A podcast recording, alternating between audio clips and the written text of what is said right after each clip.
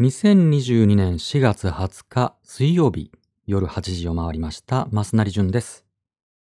毎週水曜日、金曜日、日曜日の夜8時からやってます。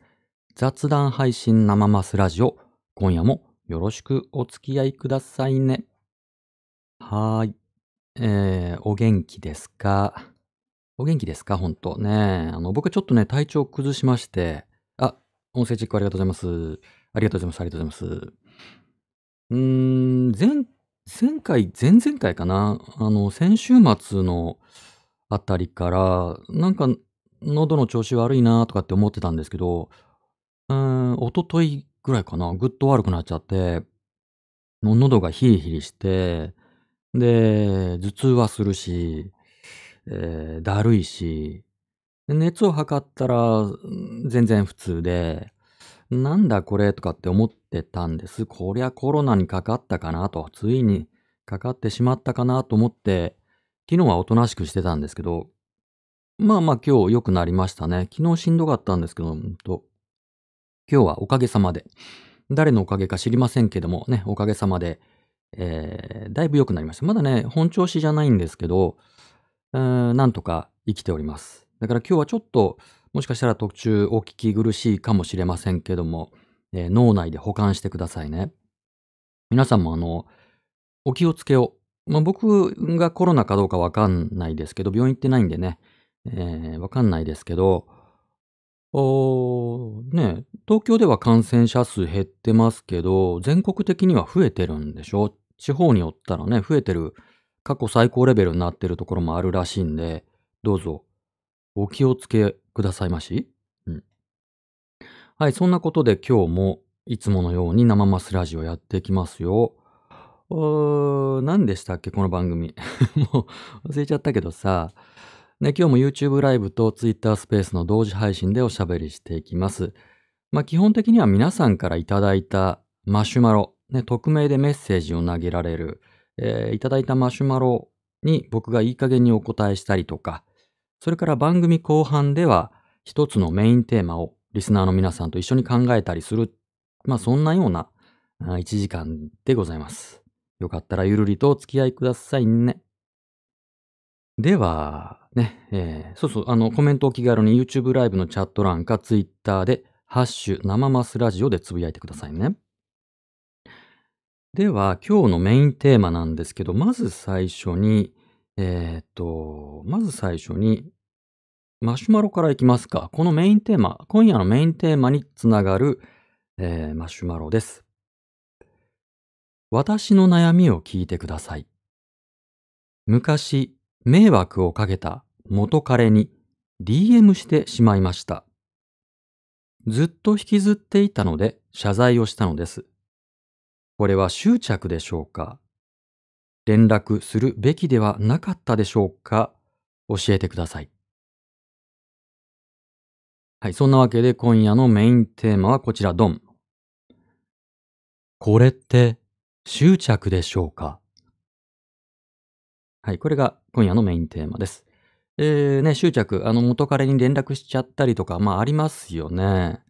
うん、心残りなことがあったりしてね。何年経ってもなんかずっと引きずっちゃうとか、えーまたは誰かからね、嫌なことをされて、それがずっと忘れられないと。うん、ずっとまあ根に持ってしまうというかね。そういうことありますよ。執着ですね。この今のマシュマロ端的に言えば執着だと思います。うん。だからね、これが執着かどうかっていう話よりも、まあ皆さんの執着話を今日は伺ってみたいなと思っております。えこんな執着私持ってますと。で、まあここでね、お焚き上げって言うんですかね。えーここに投げていただくことで、えーふわふわっと、あの、空に消えてきますんで、これを機会に、うん、皆さんの執着を手放してみてはいかがでしょうか。えー、Twitter ハッシュ生マスラジオ、または YouTube のチャット欄、またはちょっとあの、今回のね、テーマは、えー公開するには差し障りがあるっていうことでしたら、えー今夜に限って、えーマシュマロでもいいですよ。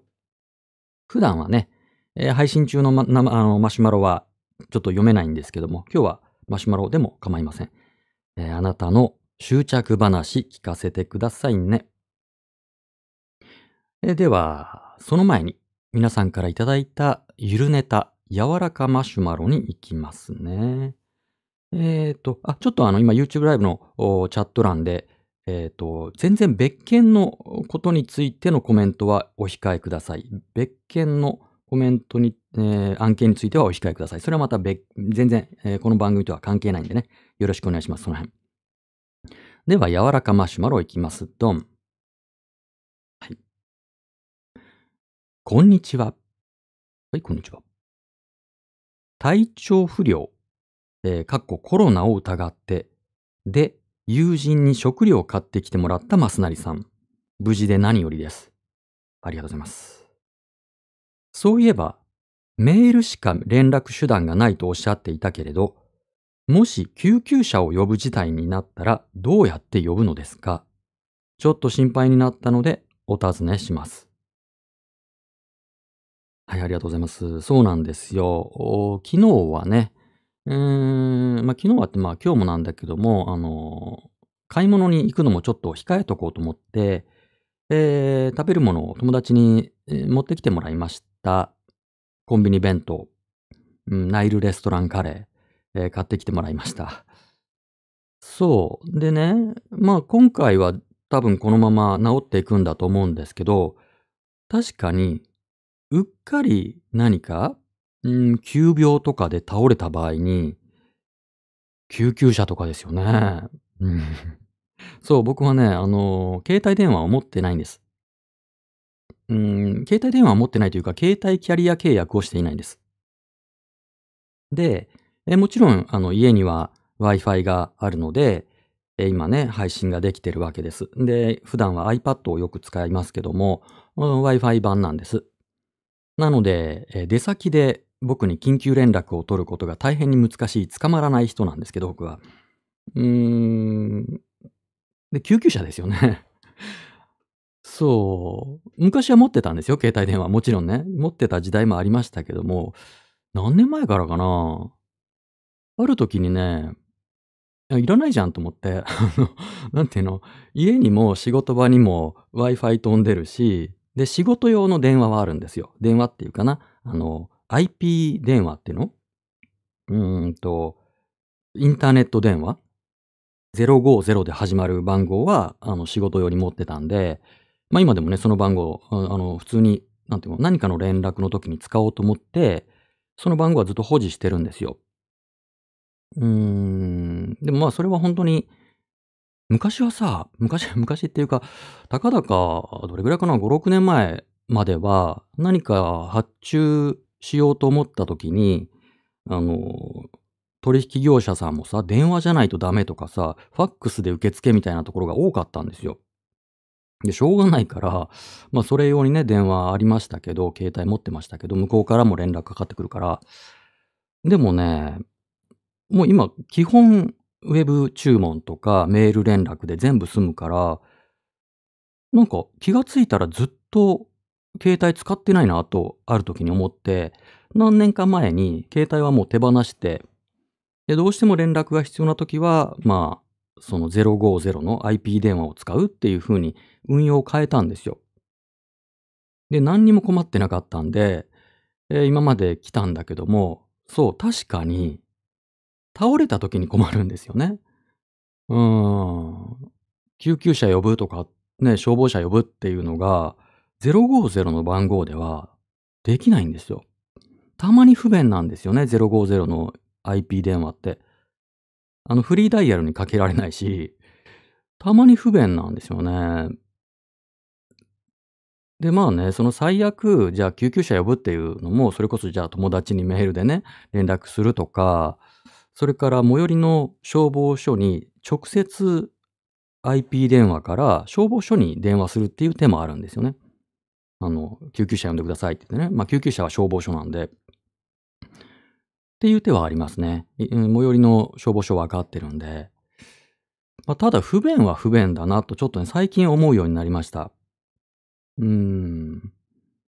あの、去年、東京五輪があって、で、五輪に向けて、まあ、東京はね、いろんなところに Wi-Fi が飛ぶようになったんですけど、えー、だから、なんだろうな、ブラブラ外歩いてもカフェで Wi-Fi 使えるし、で、まあ、コンビニとか、マクドナルドとか、うんで、大きな家電量販店とか、普通に今、Wi-Fi 使えるんで、不便じゃなかったんだけども、えっ、と、この春からセブンイレブンが Wi-Fi 使えなくなったんですよ。その Wi-Fi サービスをやめたんですよね。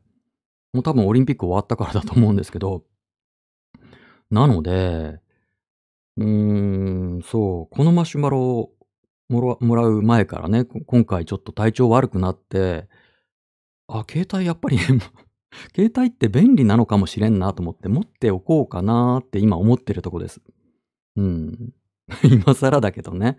今更なんだけども、まあ、不便ですよね。あの、何かのサービスに登録しようと思ってもさ、今携帯ないと登録できなかったりするでしょ？不便だなと、今更思ってますね。でね、さっき探してたんですよ。あの、どういう端末がいいかなと思って。で、普段は僕ずっと iPad を使っているので、もう一個なんかそのスマホいらんなと思って、なんていうの、スマホって壊れやすいし、バッテリー持たないでしょ？だから、ガラケー？フィーチャーフォン？フィーチャーフォンっていうの？うん、よく知らないけどさ、ガラケーですよ。ねガラケーってあんまり言っちゃいけないんですってね。あの、ガラパゴス諸島のに対する、まあ、ネガティブな使い方になっちゃうから、ガラ、ガラパゴスっていう比喩は良くないっていうことで、まあ、フィーチャーフォン。でね、これいいなと今さっき見つけたのが、これ。これって言っても見えないね。プンクト。知ってます？プンクトっていうメーカー。メーカーだよね、これ。プンクト。かわいいよね。名前が、あの、声に出して読みたい商品名だよね。プンクト。P-U-N-K-T。プンクトって読むんだと思うけど、P-U-N-K-T の MP02 New Generation っていう、うーん、なんか、ガラケー、フィーチャーフォンがあるんですよ。前もあったんだけど、新しいバージョンが最近出たみたいで、これがね、なかなか、あの、ミニマルで、ミニマリスト御用達な感じで、いいなと思って、もう電話しか使えないんだけど、ん？なんか使えるのかな？うーん。なんかそのアプリ入れたりはできないんだけども、その代わり、えっと、なんだ？テザリングができるんですよ。だからこいつと iPad を持っておけば、外でも問題ないし、で、散歩に行くときとかはさ、なんか通知とか鳴ってほしくないから、なんか集中したいでしょ？散歩は散歩で。で、あと誰かとさ、お茶するとか、誰かと遊ぶとかの時に、通知が鳴ってほしくないんですよ、僕は。集中したいから、目の前の人に。だから、うーん、これいいんじゃないかなと思って。電話しかかかんないと。その代わりテザリングができるっていうこの端末が、なんかね、デザインも可愛いし、みんなちょっと各自ググって、プンクト。P、P-U-N-K-T、MP02、プンクト。うん。44,800円。もうちょっと安かったらいいんだけどな。ちょっと微妙に高いけどね。まあこんなもんなのかな。もう長らくスマホ買ってないからさ、いくらぐらいするのかわかんない。これが高いのか安いのかもわかんないけどね。まあこれ、これがいいかなと思ってます。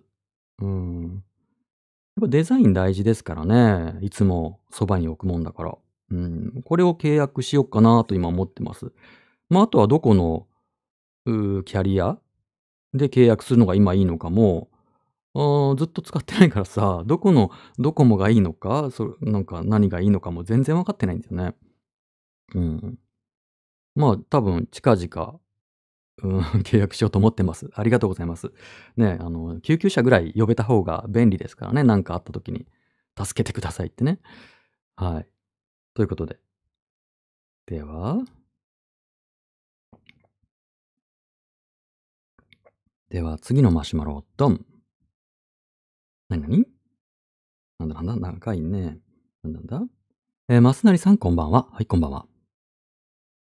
前回、えー生マスラジオでは、私のマシュマロを取り上げて、メンタルの鍛え方について考えていただきありがとうございました。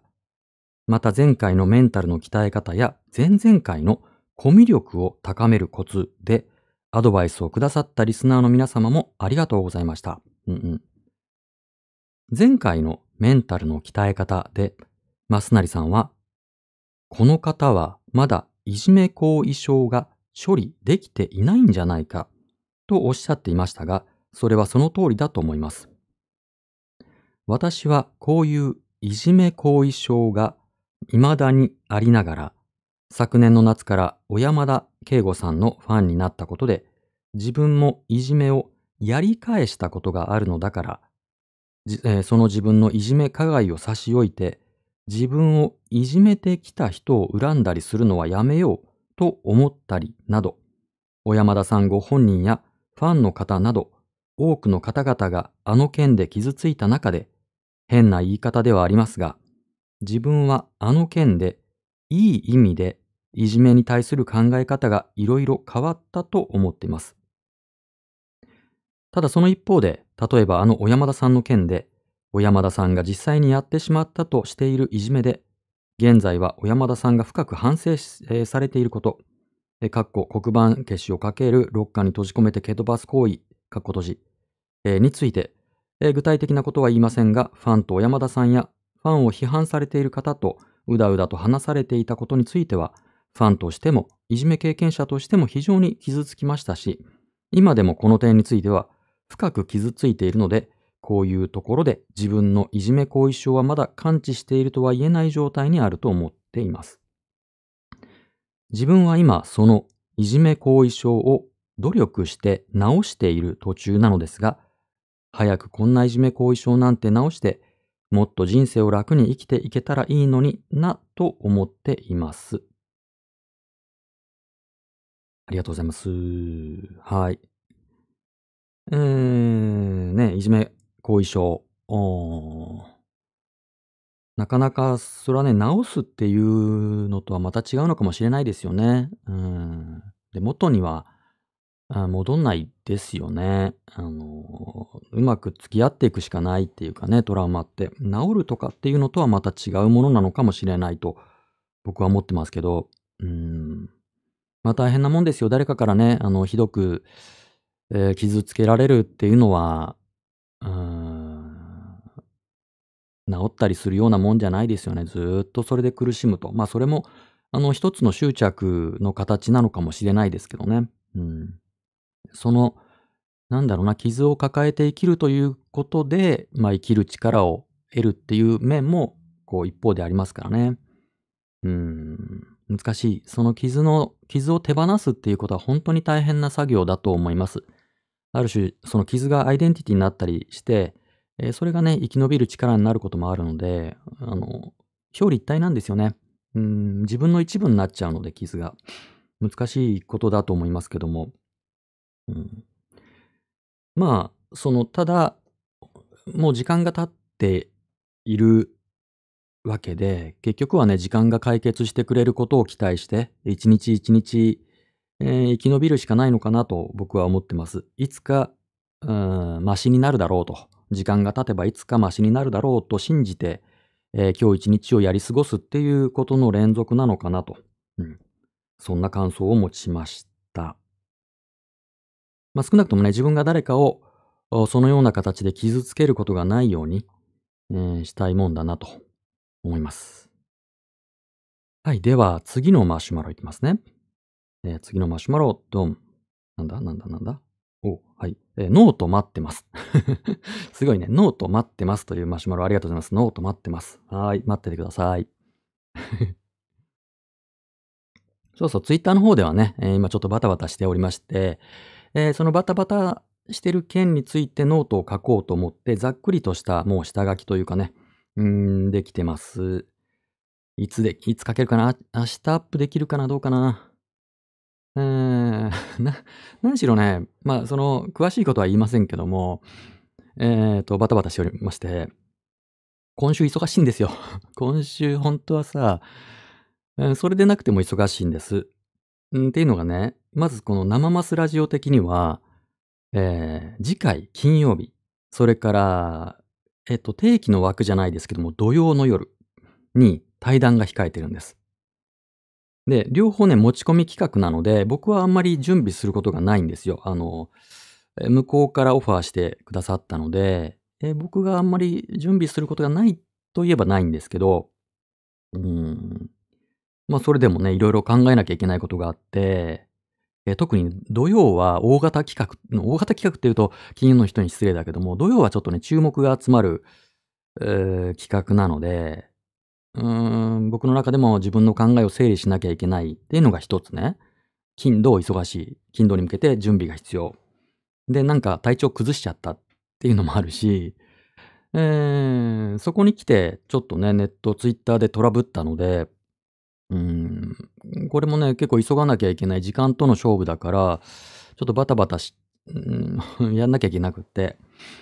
うん。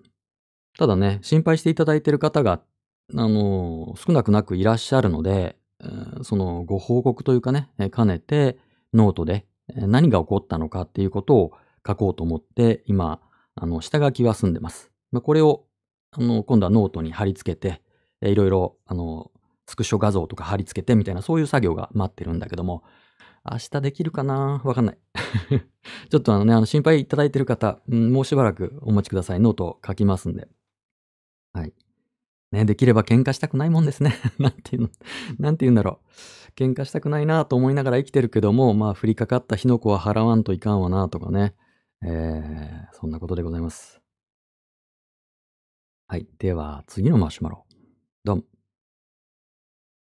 なにえーと、フェミニストはよく黒歴史を操作されます。黒歴史ね。うん。えー、それでたびたび恥をかかされています。うんうんえー、そういうことされて、えー、そういうことをされるってかな？そういうことされるって、えー、それだけ、えー、嫌われている証明ではないでしょうか？なるほど。ありがとうございます。どういうこと？フェミニストはよく黒歴史を操作されます。それでたびたび恥をかかされてます。えー、そういうことされるってことは、えー、それだけ嫌われてる証明ではないでしょうかと。うーん。そうですか。うん。えっとね、それは、えっと、観測範囲の違いかな？これは。えっと、まず、じゃあ、まあ、フェミニストに限定して話をすると、えー、フェミニストの過去の言動が、ね、ツイッターのさ、過去の言動とかが掘り返されて、スクショとかで、えー、まあ、攻撃のネタになったりしますよね。うん、これなんでこんなことが起こるかというと、まず一つは、えー、一部の比較的影響力があるフェミニストは、ツイッター歴が長いんですよね。うん、そもそも その。そもそもツイッター歴が長い人が影響力を持ってる、え、ケースが多いので、うん。まあ、掘り返せる過去の黒歴史というかね、まあ、黒でも何色でもいいんですけども、過去があるってことですよ。一方で、攻撃用のアンチフェミのアカウントは、もう昨日今日作ったアカウントだったりしますよね。あの、1年前に作ったとかさ、もう今月作ったみたいなアカウントで攻撃したりするでしょで、専用アカウントを作るじゃないですか。攻撃用のアンチフェミアカウントとかって。まあ、フェミニストもね、そういう専用アカウント作ってたりしますけど。で、そういう専用アカウントは、もう専用なので、えー、サブアカですよね。メインは多分別にあるんでしょうけど、でそのその専用アカウントで昨日今日作ったアカウントには、もう何色であろうと歴史がないんですよね。だから、そう、操作っていうかな、掘り返されることがない。だからね、これすごいアンフェアな戦いなんですよ。で、フェミニスト、まあフェミニストもね、あの、生まれて始め、生まれてからずっとフェミニストな人はいないわけで、ある時何かのきっかけでフェミニストになっていくんですよね。うん、人はフェミニストに生まれるんじゃないと、フェミニストになるんだと。うん、みたいなもんで、えー、で、まあね、その、特にツイッターで活躍するフェミニストがいつフェミニストになったかっていうと、いろいろきっかけはあると思うんですけど、やっぱり一番大きなのっていうのは2016年、2017年の MeToo ムーブメントが一つ大きいでしょう。で、まあその影響で、えー、いろんなフェミニストが活躍するようになって、その人たちの影響でまたとかね、またはその映画とかドラマの影響もあるかもしれない。えー、キム・ジヨンとかのまあ小説、映画もありましたし、ああいうことをきっかけにフェミニストになったっていうパターンありますよね。で、その人たちは、もともとそのアカウントを運用していて、途中からフェミニストとして発信するようになるから、掘り返される過去があるってことです。で、これは別にフェミニストに限らないです。うん。だから、アンフェアです。何かの政治的なメッセージ、えー社会運動をしようとする人たちで、ツイッター運用歴が長い人は掘り返される過去があるが、それを批判するアンチ専用アカウントは過去がないので、まあ、えーそれが嫌われてる証拠にはならないですね。嫌われてる証明にはならないと思います。それと、えーフェミニストっていうのは、まあ、フェミニストに限らないですよ。じゃあ、リベラルでもいいんですけども、えーいわゆるその社会を良くしようと、その人たちは考えてるわけですよね。その人たちなりの正しさがあって、社会を変えようとしてるわけです。なので、それを批判するためには、一番簡単なのは、ね、その正しい人を一番あの簡単に批判するには、ダブスタだって批判することですよね。お前言うってやつですね。お前が言うなっていうやつですよね。えー要は相手の言っている論、ね、論ですよ。あの意見、主張に対して、それを、その主張を批判するのではなくて、ね、その主張を批判するのって結構難しいんですよ。で、だからそのフェミニストならフェミニストの主張をきちんと批判できない人が、ちゃぶ台を返すんです。あなたにはその主張を言う資格がないっていうタイプの批判の仕方をするんですね。あなたも過去にこんな、じゃあ性差別的な発言をしてるじゃないか。だからあなたにはその主張をする資格がないっていうふうにちゃぶ台を返すんです。これは僕はとっても稚拙な、あの、対抗の仕方だと思って見てます。だから、あの、過去の歴史を探る方が、まあ、品がないし、幼稚だし、稚拙だと思ってます。で、まあ、これはね、えっ、と、批判されるのが、黒歴史を探られるのが、フェミニストやリベラルの人に限ったことではないですよ。例えば、じゃあ、えー誰でもいいですけど、じゃあ、ね、安倍晋三元首相が過去に、えー2000年代初頭に、えーまあ、いわゆるヤクザを使って、火炎瓶を使って、えーその選挙の対抗候補に、まあ、攻撃をしていたっていうことが報道されましたよね。あれ黒歴史っていうかさ、全然アウトなことですよね。または元大阪府知事、大阪、市長であった橋本徹氏、は、過去の様々な、昔の府知事や市長になる前の弁護士活動の時のいろんなやらかし失言を今掘り返されたりしますよね。だからこれはフェミニストやリベラルに限ったことではないです。何かの主張、何かの立場を一定期間続ければ、えー過去を掘り返される歴史があるわけなので、えーそれは、うんいろいろ突っ込みどころは、それはありますよ。でもね、僕はそれはやめた方がいいと思います。あの、それこそ一種のキャンセルカルチャーですよ。昔のことを掘り返して、えーだからお前はその椅子に座る資格がないんだっていう言い方をしても、うん世の中良くなんないですよ。だから、その相手がフェミニストだろうが、じゃあその自民党であろうが、維新だろうが、うん、何でもいいですけど、批判をするのであれば、ちゃぶ台返し、ね、お前にはそれを言う資格はないんだっていうやり方ではなくって、きちんと、うんまあ、論で戦う人が増えたらいいなと思って、えー見てます。うん。まあ、端的にね、あの、稚拙だし、卑怯なやり方だなと思います。黒歴史を探してきて、えーお前言うってやるのはね、あの、稚拙だなと思ってます。それでは社会は良くなんない。なんとなくスカッとするし、えーほら、お前はこれだから嫌われてるんだっていうさ、うん。で、嫌われていることとその人の主張が正しい、間違ってるってのは関係ないんでね。うん。嫌われてるけどただあの正しいことを言ってる人はなんぼでもいるし、好かれてるけど間違ってる人はなんぼでもいるんで、それはなんか全然、うんずれてるんじゃないかなと思ってます。僕はその相手が、うん自分の意見と近かろうが全然違っていようが、一定のリスクを取っている人、ね、名前を出してとか顔を出してとか長く、えー活動してるっていうね、一定のリスクを取っている人には、やっぱり一定の敬意を払うべきだと思ってます。うん、それをあの専用アカウントを使ってね、あの昨日今日作ってさ、専用アカウント、アンチ用の、批判用のアカウントを作って、それで批判して、で、批判され返されたらアカウント消して逃げるみたいな、あーそんな人よりは僕はそのリスクを負って嫌われてる人の方が好きですね。うん。そう思います。はい。ということで。えーと、何？々コメント。ハッシュ生マスラジオのコメント。えー今日ある方が昼のスペースで、えー、マスナリさんと予定があるとポロッと話されてました。うんうん。ねえ、それまだ内緒なんですけどね。そそれどっちの人だろう？あっちの人だよね。土曜の人だよね、きっとね。うん。土曜の人、そっか、もう言っちゃったのか。内緒にしといて、あし一応ね、さっきもあの打ち合わせの DM をして、えー明日の夜に告知するっていう風に、えー決まりましたので、別にあの、隠してるわけじゃないんですけどね。うん。あの、お互い予定が急に変更することがあるので、あんまり、あの事前に告知するとね、キャンセルになると、えーちょっと困ることになるんでね。うん。ということで、えーはい、そういうことです。それからコメント、橋野マウスラジオ。安倍晋三はかえ火炎瓶を投げられた方では、あの、その件についてここで、あれですけども、ちょっと調べてみてください。うん。まあ、どのサイトで調べるかによって情報が変わりそうですけどね。はい。うん。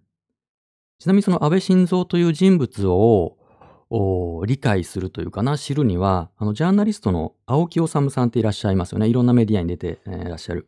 あの、声のいいね、ダンディーなおじさまですけど、青木治さんが書かれたルポルタージュで、あの、安倍三代っていう本があるんですね。安倍さん、それから安倍さんのお父さん、で、安倍さんのおじいちゃん。三代政治家なんですけど、その三代についてしっかりと、いろんな、その、聞き込みをしたりとか、いろんな資料を当たって、えーお父さん、それからおじいちゃんがどんな人であったかっていうのを、まあ、詳細に、えー描いているルポルタージュがあって、これは本当に面白かったですね。うん。特にね、安倍さんのおじいちゃん、まあ、おじいちゃんつっても、えっと、父方のおじいちゃんか。だから山口の方のおじいちゃんは、あの、すごい立派な政治家なんですよね。あの、あ、こんなすごい人がいたんだと。今ちょっといない政治家だなという立派な政治家なんですよ、おじいちゃんは。で、お父さんもなかなかのあの人物で、まあ、僕はお父さんの、うん、記憶はありますけど、安倍、えっと、なんだっけ、慎太郎さんでしたっけね。うん、官房長官とかもされたと思いますけど、記憶ありますけどね。うん、だいぶキャラが違う。安倍晋三氏は、特におじいさんとはだいぶキャラが違って、で、なぜ安倍晋三氏があのような人になったのか、まあ良くも悪くもね、うん、っていうことが、なんか垣間見えるような本でしたよ。うん。そのあたりも、もし、あの、ご興味があれば、安倍三代っていう本おすすめです。青木治さんが書かれたルポルタージュ。はい、ということで。なかなかね、安倍さんのあの黒いあの面が読める、見て取れる本なので、えーおすすめをしておきます。では、えー今日のメインテーマにつながるマシュマロに行きます。私の悩みを聞いてください。昔、迷惑をかけた元彼に DM してしまいました。うん。この昔っていうのは、え、どういうこと？迷惑を、昔に DM したってこと？昔に迷惑をかけたってことですよね、多分ね。昔に迷惑をかけた元彼に最近 DM をしたんですね、きっとね。うん。えーずっと引きずっていたので謝罪をしたのです。これは執着でしょうか？連絡するべきではなかったでしょうか？教えてください。ということで今日のメインタメインテーマを改めて発表です。ドン。これって執着でしょうか？はい。これって執着でしょうか？執着ね、執着。ねえ。うん。執着って何でしたっけね？執着って何でしたっけ？ちょっと改めて。えっと、えっと。ちょっとさ、改めて、ググってみよう。執着。ょ。ちょっと辞書アプリを。執着ってのは執着とも書くんですね。えー、明教国国語辞典。ある物事に心が深く囚われて離れないこと。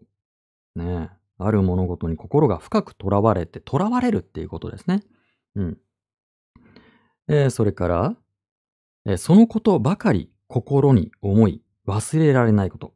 うん。それか？ら、えっと、さっきのが新明解国語辞典。で、今度のが三省堂国語辞典。それが欲しい、それを話したくないと、見苦しいほど強く考えること。すごいね。見苦しいほどだよ。すごいね。それから、大辞林。ある物事に強く心が惹かれること。心が囚われて思い切れないこと。うーん。まあ、この囚われるっていうね、まあ、あの執着の終点はそういう字なんでしょうね。えー、囚われるということが重要ですね。心が囚われちゃう。ある物事に強く心が惹かれる。それから心が囚われて思い切れない。えー、それから日本国語大辞典だと、えっ、ー、と、ある物事に深く思いをかけて囚われること。えー、終身。うん、終身っていう言葉がまた別なんですね。えー、終身して思い切れないこと。ですって。はい。皆さんありますか？執着していること。ねえ。で、さっきのマシュマロだと、昔に迷惑をかけた元彼の人に DM、DM ってことはさ、ツイッターで繋がってるってことだよね、きっとね。元彼とツイッターで繋がってるっていうのも、なかなか、あれですね、あの執着が切り離すことが難しそうですね。うん。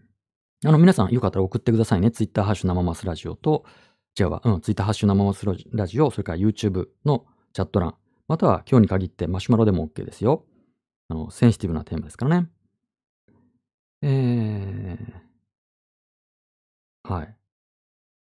ずっと引きずっていたので謝罪をしたのです。これは執着でしょうか？連絡するべきではなかったでしょうか？教えてください。うーん。まあ、昔のことにずっと心がとらわれてるから執着の定義に当てはまりますね。執着でしょうね。うん。で、連絡するべきではなかったでしょうかっていうことはさ、どういう反応があったんですかね向こうの人からは。うん。嫌な反応されたんだったらすべきじゃなかったでしょうね。でもどう、逆の立場だったらどうだろうな。昔なんか嫌なことをされていた元カノから、まあ何年かして、なんかごめんなさいとかっていう謝罪が来たとして、どうだろうな。どの程度のどんな嫌なことかに あのよりますよね。もう思い出したくもないような嫌なことうーん。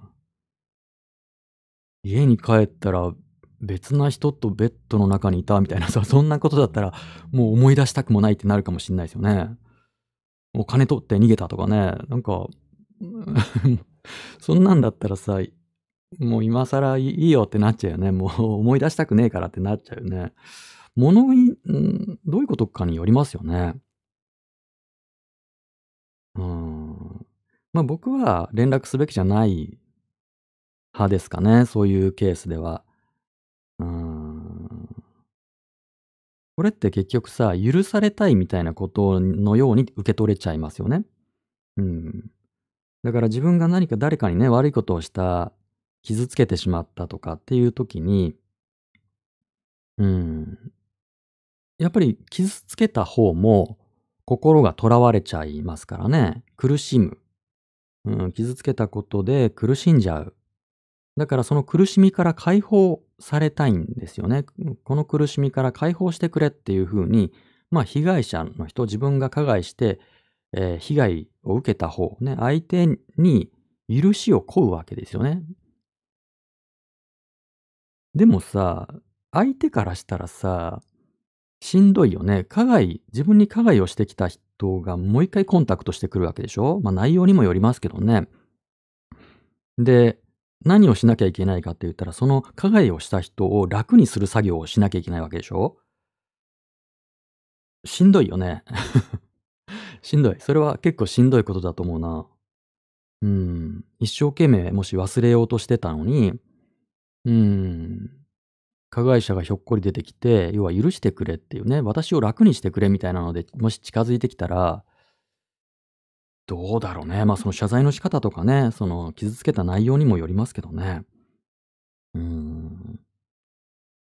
難しいね。ちょっと内容がわかんないから個別のケースにはあんまり答えられないけども。うん。じゃあコメントいきましょうか。YouTube ライブのチャット欄。えー執着って悪い意味で使われがちだけど、人間らしい心の働きだし、悪くはないと思う。うんうんうん、なるほど。執着は別に悪くないよってことですかね。うん。それから、えー連絡すべきか、えーすべきでなかったかは、連絡の目的によるかなと思いました。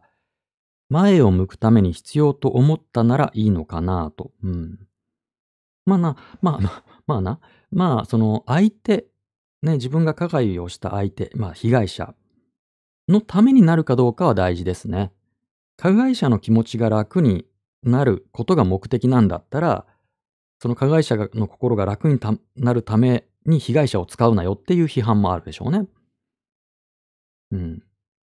その自分が謝罪をすることで、その被害者が楽になる、救われるとか楽になるのでなければ、うん、ちょっと、もう離れててもいいんじゃないかなと思いますけどね。わかんない。うん。もう一回関係を戻したいとかっていうことなのかなまあ目的によりますね。うん、まさに。うん。えー、ツイッターハッシュ生マスラジオのコメント。えー、可愛いレベルの執着。推しの著名人がツイッターでつぶやくと反応が欲しくて急いでリプしてしまう。先日初めていいねをもらえて思わずスクショしました。そうですか。まあね、その、いわゆるファン、うん、ファン商売っていうのかな、人気商売の人はいかにファンの執着を生むかあっていうことですからね、執着してもらうのが、まあ仕事みたいな商売ですからね。うーん、どうだろうね。これさ、さっきのあの辞書でね、執着っていう風な、昔は執着って読んでましたっていうことだと思うんですね。現代では執着って読むけども。でね、僕ちょっと詳しくないけども、これね、仏教の言葉だと思う。執着っていうのは。執着。あのま、ほんと詳しくないからわかんないけどもさ、あの、お釈迦さんがね、よくわかんないけど、お釈迦さんがね、あの、要は人間の苦しみっていうのは、つまりはこの執着から来てるんだと。で、まあ楽になるには、まあ幸せになるにはというかな、その苦しみから解放されるには、執着をうん離すしかないよと。どうやって執着を離すかっていうね、手放すかっていうことが苦しみから解放されることだよ、みたいなことを多分どっかで言ってると思うんですよ。ちょっと調べて。多分仏教の言葉だと思う。あのーだから、これが多分キリスト教と仏教の結構な違いだと思うんですけど、キリスト教っていうのはさ、愛の宗教ですよね。愛っていう言葉が非常に重要。だから日本には古来愛っていう概念はなかったけども、まあ、明治になって、で、近代化する、うん脱は入王するにあたって、キリスト教的な愛の、まあ、概念が輸入されたと。で、それまでは、その、愛っていう概念は日本にはなかった。まあ、あの漢字は、あの、当てはめなんでしょうけどね。ちょっと意味が違ったと。今使われているような愛っていう概念であの字は使ってなかったんですよね。うん。だから、仏教的にはその愛みたいな何かに対する愛っていうのは多分良くないこととして捉えてたんじゃないかな。まあこの辺ちょっとお坊さんに聞きたいですけどね。うん。まあ愛もね、あの愛着っていう言葉もありますからね。愛につくっていう、あの執着の着ね。うん。それが人間を苦しめる。まあ幸せにもしますけどね。誰かをずっとこう思っている。誰かのことで心が囚われてる状態、執着してる状態っていうのは幸せ感も感じますけど、一方で、うーん、まあ執着はね、心が囚われてる状態ですから、苦しみも生みますよね。うーん。そうだなえー YouTube ライブのコメント。お気に入りの T シャツ、穴の開い、ん？穴開いたら縫って色も褪せてるし、襟首もダルダルになって彼女はもう捨てたらって言うけど、捨てられないで1年に数回来てる。なるほど、なるほど。うん、執着ですね。それも確かに執着かもしれない。もうその、ま、どうだろうね。わかんない。あ、それ愛着かもね。まさに愛着なんでしょうね。うん。それ執着かなどうだろううん、まあ軽い執着かもしれないですね。確かに。うん。それから、YouTube ライブのチャット。何かに執着することは私もありますが、ものすごく辛いんですよね。うんでも何かに執着できている時って、なんだかやたら元気だったりするので、うん。ちょっと麻薬的なとこありますよね。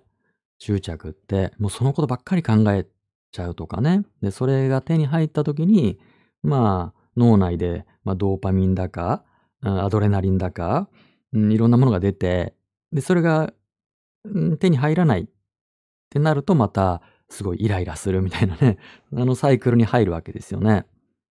だから執着、僕はだから、その、そうだな、苦しみ、苦しみから解放されるには、やっぱり執着をできるだけしない。だから僕は推しを持たないんですけど、うん、よくこの生マスラジオでもさ、あの好きなアーティストはとか、なんか、その特別なアルバムは何ですか？とか聞かれるけど、僕ないでしょ、いつも。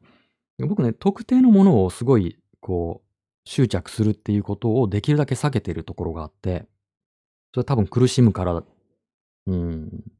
まあ、執着に苦しんだ過去があるからですかね。うん。だからもうそういう苦しいのは嫌だなと思って。えっ、ー、と、コメント。確かにマシュマロ主さんのお相手がどんな反応だったのか気になりますね。どれくらい昔のことなのか、どんな内容なのかわかりませんが、えー、思い出した時にしないと逆にずっと気になってしまいそうなので、パッと連絡してすっきりしちゃった方が全然良いと思いました。と思ってしまいましたが、内容にもよりますよね。そうね、内容にもよります。はい。そうね。えー、皆さんの執着、これって執着でしょうか話を今日は募集してます。今日はね、あの、いつもはさ、えー、何か解決策をみんなで考えるみたいなことしてますけど、今日はこれって執着でしょうかっていう、まあ、お焚き上げですよ。うん、ここで話すことによって、書くことによって、えー、執着を手放せばいいんじゃないですかね。僕はね、執着は、うん、やっぱりネガティブなイメージはあるな執着がいいこと、執着がいいことなのかなうん、やっぱり麻薬な感じがするな。うん、何かに、誰かに執着してる時には幸福感も感じるけど、一方で、うーん、囚われちゃいますからね。自由になれない。囚われるってことは、カゴの鳥ですから、心が何かに囚われるってことは、うーん、自由じゃなくなるからね。うん。そうだな執着。うん。まあ、恋をするってのは執着ですよね。うん、一番身近な執着ってのは恋なんでしょうね。こう長年連れ添ったその夫婦とかは、もしかしたらその執着から離れてる人もいるかもしれないけど、もうただ、ただっていうかもう、なんていうの、まあ、家族っていうかね、その連れ合いっていう、うん、自分の一部、お互いがね、っていう感覚の人もいるでしょうけど、まあ、恋をしてる時っていうのはもうその人のことばっかり考えて、うん、最近そういう恋をしなくなりましたね。わかんない。あの、若い頃ってなんであんなに恋してたんだろうって思いますけどね。僕は割と惚れっぽくってさ、すぐに好きになっちゃうの。なんかすぐに惚れちゃって、その人のことばっかり考えちゃうんですね。うん。うーん。なんでそういう風にならなくなったんだろう？いつの間にかそういう惚れっぽさがなくなったな。執着あまりしなくなった。若い頃ほんと執着の塊みたいな、執着歩いてるみたいな感じでしたけどね。うん。まあ昔のね、そのすごいいい思い出とか、うん、のことはずっと引きずっちゃいますし、うん。後悔があると執着が残りますね。うん。こういい感じの、まあその恋愛とかだったらね、あのいい感じで、じゃあお互い幸せにやっていこうと。うん、たまたま歩歩む道が違ったけども、だからこれで別れるけども、まあ元気でね、みたいな感じで、いい感じで別れられたらさ、うん、まあ吹っ切れたりもするんだろうけど、うん、なんかね、後悔があると執着は消えないですよね。うん、えっと、コメント。大事なものが増えていくことって、え執着先が増えるってことでもあるでしょうから、心が休まることがないというのはあるかもしれませんね。うん、なるほど、なるほど。うんうんうん。そうですよね。だから、あのーさっきさ、前半で、えー僕のね、携帯電話、そろそろ携帯、携帯持とうかなっていう話で、あの、ミニマリストっていう言葉が出ましたよね。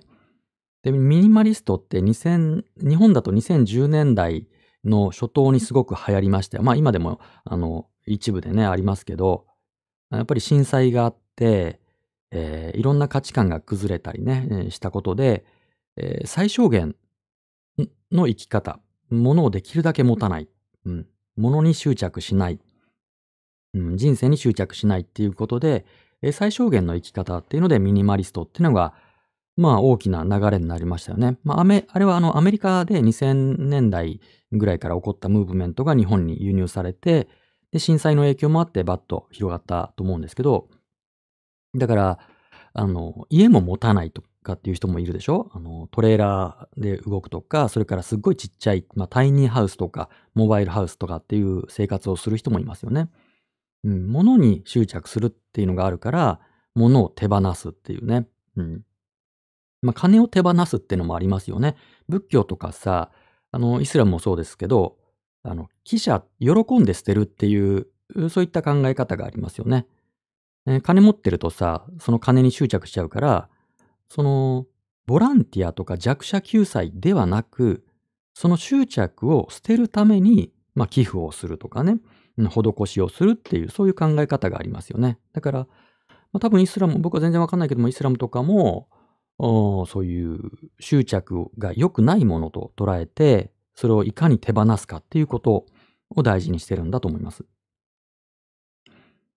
えー、コメント。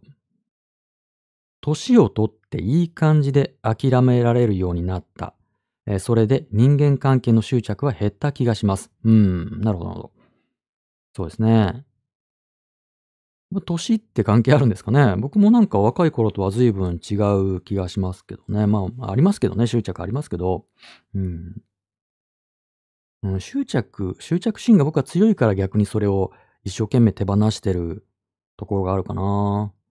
物に対して執着、うん、しないように。だから、大事なものほどもう手放しちゃうみたいな。お気に入りのカメラは手放すみたいな。なんかそういうわけわかんない感じですけどね。気に入ったものをどんどん人にあげたり売ったりしてますね。うん。いつでもこう、この住まいを捨てれるっていうかさ、うん、気が向いたら引っ越しができるような、そういう状態でいたいなと思ってますね。コメント。子供の頃、バイオリンに憧れ、えでも家の近くにはなく、ピアノをやっていたのですが、ずっとやりたくて、え大人になってから習いました。本格的にやるには遅いかもだけど、満足です。ああ、いいですね。うんうんうん。まあ、手に入って、ね、子供の頃できなかったものが大人になってできるようになって、それで楽しめるっていうのはいい執着かもしれないですね。うん、なるほどね。それから、執着するにも体力いりそうだから、年取るとその体力がなくなるとか。あーいや、わかんないですか。いや、すごい、あの、なるほど。なるほど、ああ、それなんかすごい、あの、そうかも。やっぱりさ、若い頃に、あの、惚れっぽかったっていうのは、うーん、体力あったからでしょうね。あの、やっぱり人を好きになったりするっていうのは、体力いりますよね。精神的にも、こう、肉体的にもさ、その人のことばっかり考えてるっていうのは、まあ、エネルギー使いますからね。そんな、そんなエネルギーがね、だんだんなくなってきますからね。年取るとね。そうかもしんない。うーん。そうだね。うーん。そうな。やっぱり人に対する執着は、人っていうかな、大事な存在に対する執着っていうのはなかなか、うーん、でも手放せないですけどね。うーん。体力か。まあ、そうですよね。よくさ、あの、枯れるっていう言い方するでしょ？あの、枯れる。これはさ、一見ネガティブな言葉のようだけども、日本では枯れるってポジティブにも使うんですよね。あの人いい感じに枯れてるねとかね。あの人の芸は枯れてるからいいねとかっていうふうに、うん、枯れるっていうことが、うん、ポジティブに捉えられますよね。うん、いつまでもこうギラギラしているような、うん、人は、あまりこうよく評価されないっていう価値観が日本にはある。これ多分結構独特だと思いますけどね。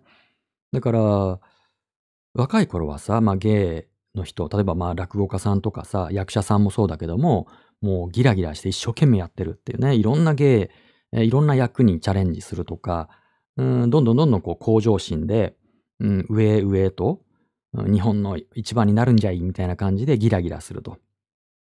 でもずっとそれをやってちゃダメで、それを手放していく。うん。でも別に欲しいものもないしとかね。うん。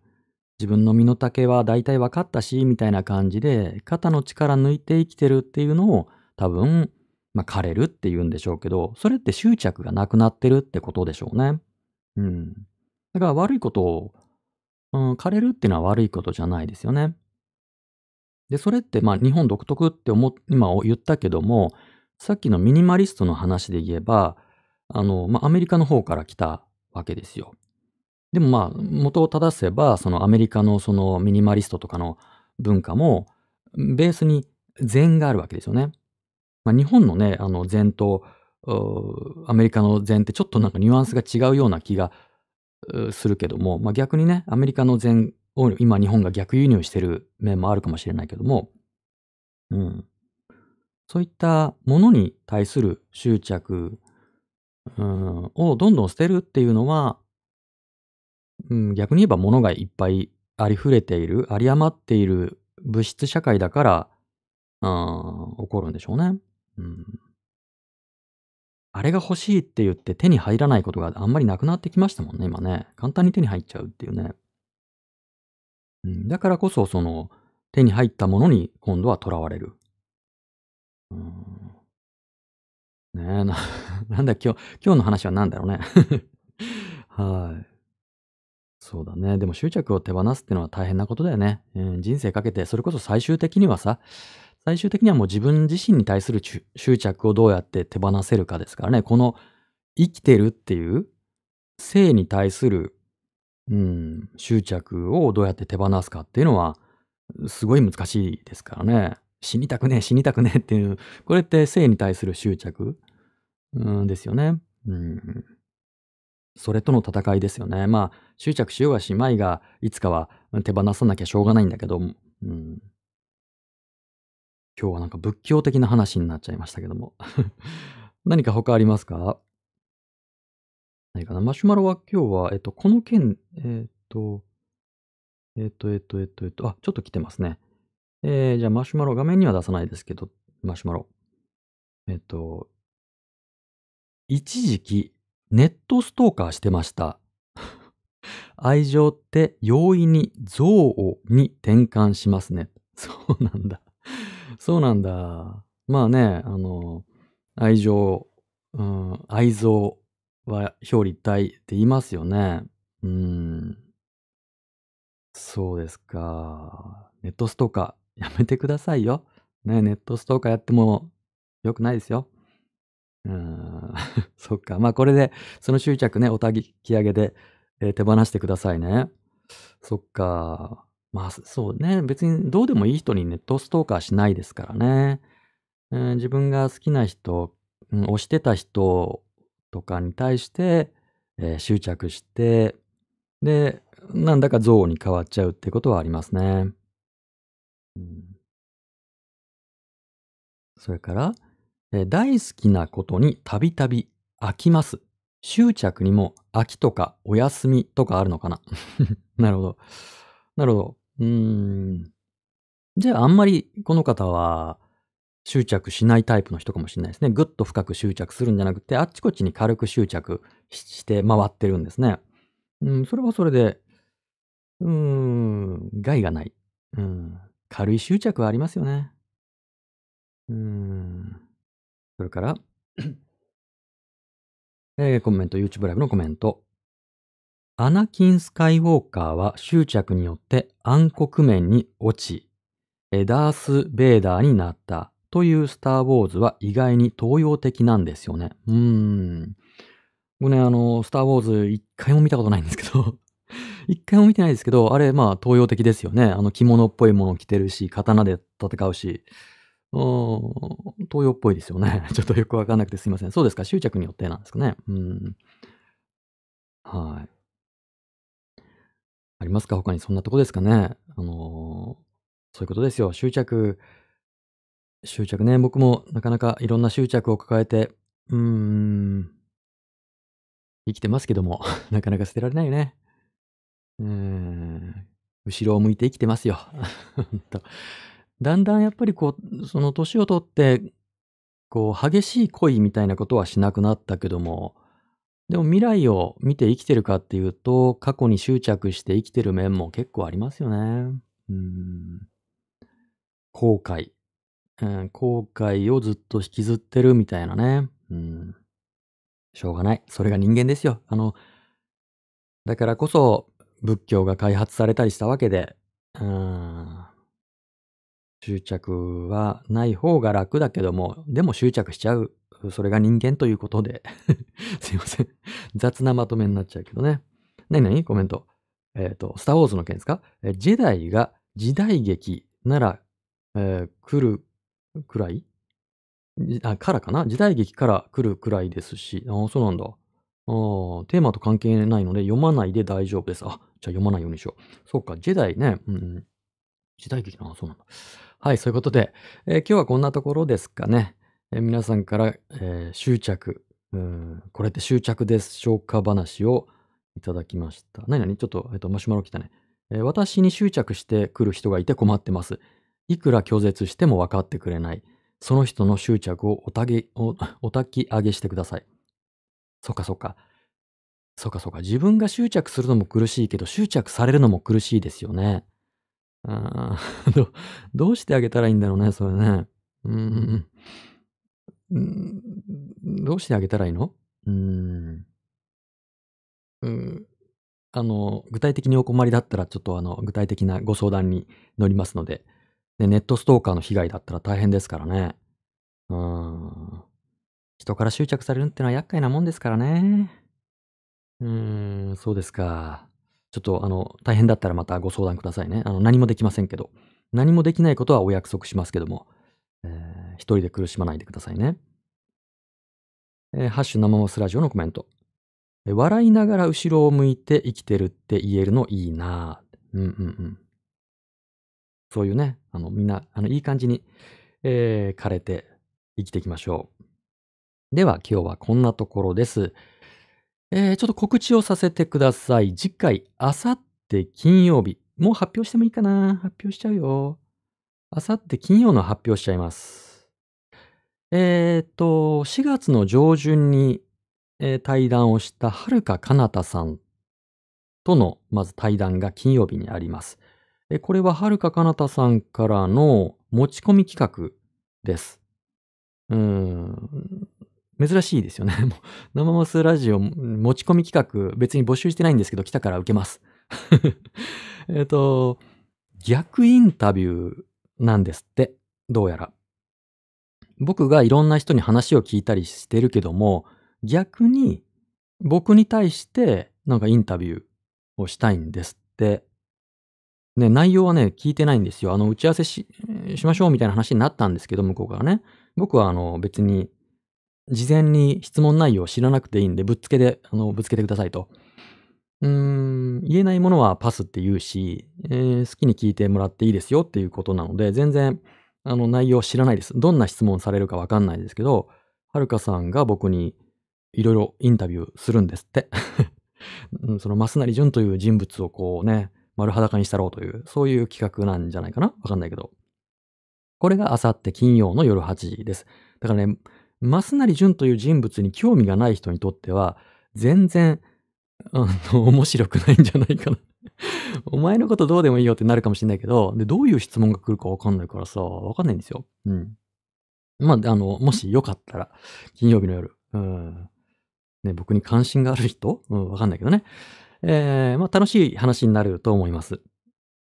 で、えー、その翌日土曜日、いつもはね、水、金、日の夜8時からの生マスラジオなんですけど、まあ、特別枠で、えっ、ー、と、土曜日の、これは10時です。夜10時からやります。